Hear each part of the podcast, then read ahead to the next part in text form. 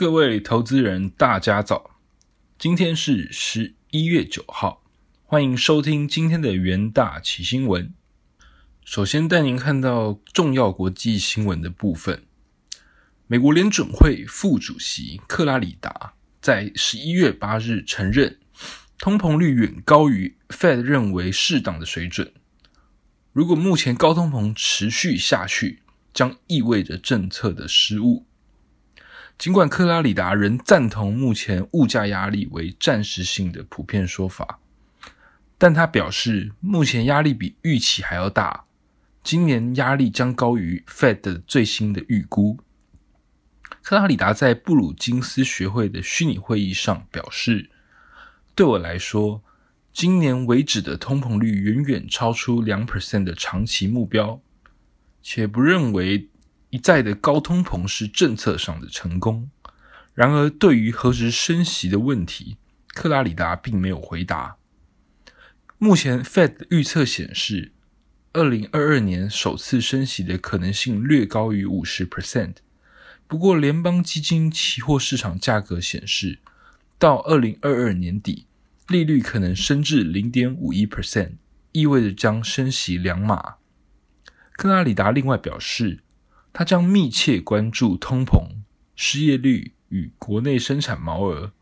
如果三者持续的改善，预计到二零二二年底实现充分的就业，届时升息将是适当的。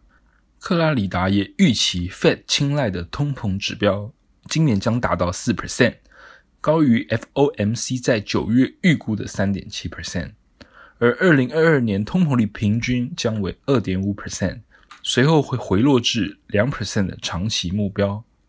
费城联准银行总裁哈克也谈到了通膨的问题。他承认通膨的影响，但他预料物价将会有所回落。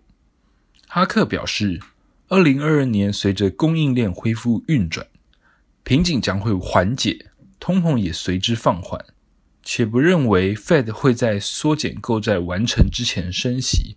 不过，仍将密切来关注通膨，准备好在情况允许的状况下采取应应措施。此前，Fed 决定维持基准利率逼近于零的水准，并将于十一月晚些时候开始缩减每个月的购债规模，包括至少在十一月、十二月每月减少购买一百五十亿美元。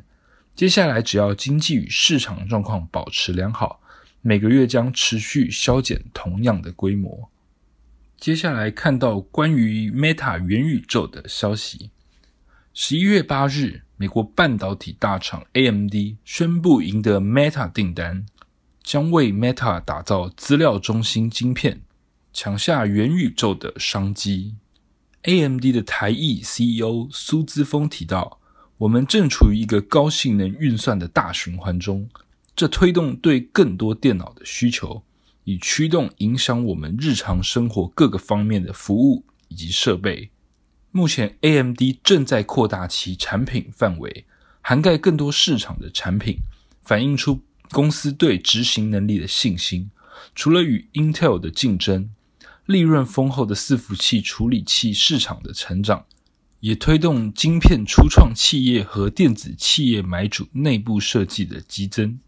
苏姿峰并透露，本周晚些时候将在开放运算高峰会中释出更多与 Meta 合作的细节。接下来看到关于美股盘后的消息，受惠于美国基础建设法案过关，华尔街经济乐观的情绪浓厚。十一月八日，材料、钢铁等周期性板块走阳，四大指数再登新高。标普指数首破四千七百点大关，台股 ADR 集体收红，MD 因赢得元宇宙客户 Meta 订单而飙涨逾十 percent，特斯拉跌近五 percent，中场道琼指数上涨零点二九 percent，S&P 五百指数上涨零点零九 percent，纳斯达克指数上涨零点零七 percent，费城半导体指数上涨一点二五 percent。在震惊消息方面，美国众议院上周五晚间以两百二十八票赞成、两百零六票反对的投票结果，通过一点二兆美元基础建设法案。美国总统拜登随后表示，这是美国向前迈出的一大步。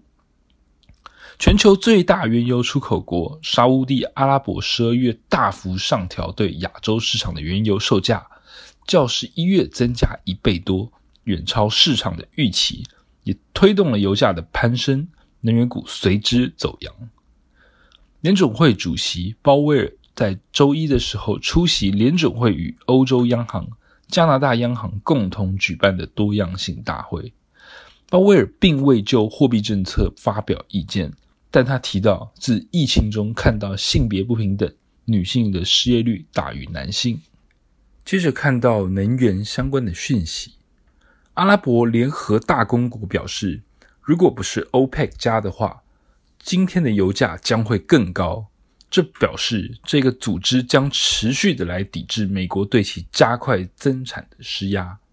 受全球疫情影响需求。OPEC 加自二零二零年开始减产，随后跟随疫情后经济复苏缓步来增产，这使得布兰特原油期货今年攀升了六十二 percent，触及每桶八十四美元。主要石油进口国感受到油价上涨的压力，美国和日本、印度等国多次呼吁 OPEC 加加快增产步伐，但 OPEC 加认为。目前增产的幅度仍适当。UAE 的能源部长并表示，石油市场比天然气和煤炭市场要平静得多。如果没有 OPEC 加的共同努力以平衡市场，就会出现类似天然气和煤炭的情况。在严重供应短缺的情形之下，欧洲和亚洲的天然气今年已经上涨超过一倍，也导致整个电力成本的飙升。接下来进到三分钟听股期的单元。首先看到的是长荣期货，长荣公布 Q 三的 EPS 达十五元，前三季的 EPS 逾三十元。根据国内研究机构表示，受惠于塞港议题延烧，运价的跌幅有称。再加上提前签署长期合约，将有利于运价的调升，进而调高二零二一年以及二零二二年长荣 EP 的成长率各为八 percent 以及六 percent。整体来看，营收动能归功于 TEU 大船陆续投入营运。长荣周一期价跳空开高，中场上涨八点七三 percent，垫高走阳并突破季线。接下来看到中钢期货。中钢受惠于价格的调涨，加上中国粗钢减产，使原料铁矿砂价格下跌。Q 三毛利率季成长为二十五点七 percent，创历史新高，并优于预期。国内的研究机构表示，钢铁业 Q 四为传统的旺季，需求回温，预估中钢二零二一年以及二零二二年 EPS 分别为四点三一元以及四点六二元。整体来看。因疫苗施打，疫情日渐趋缓，再加上欧美基础建设的需求，钢价渴望向上发展。中钢期价中场涨幅达四点二二 percent，长虹日 K 棒居短期均线之上。接下来看到联永期货，美系外资表示，联永 Q 三毛利率。以及营业利益率分别为五十一点九 percent 以及三十九点四 percent，两者皆创新高。单季营收优于预期，预估联咏二零二二年收入将成长十四 percent。联咏 Q 三面临代工价格以及材料成本上涨的困境，然而联咏将提升售价，并提高产品出货量，降低生产成本。攀升的危机，特别是在 OLED DDIC 上，周一期价上涨二点三四 percent，站上长短均线之上。以上就是今天的重点新闻。明天同一时间，请持续锁定元大旗新闻。谢谢各位收听，我们明天再会。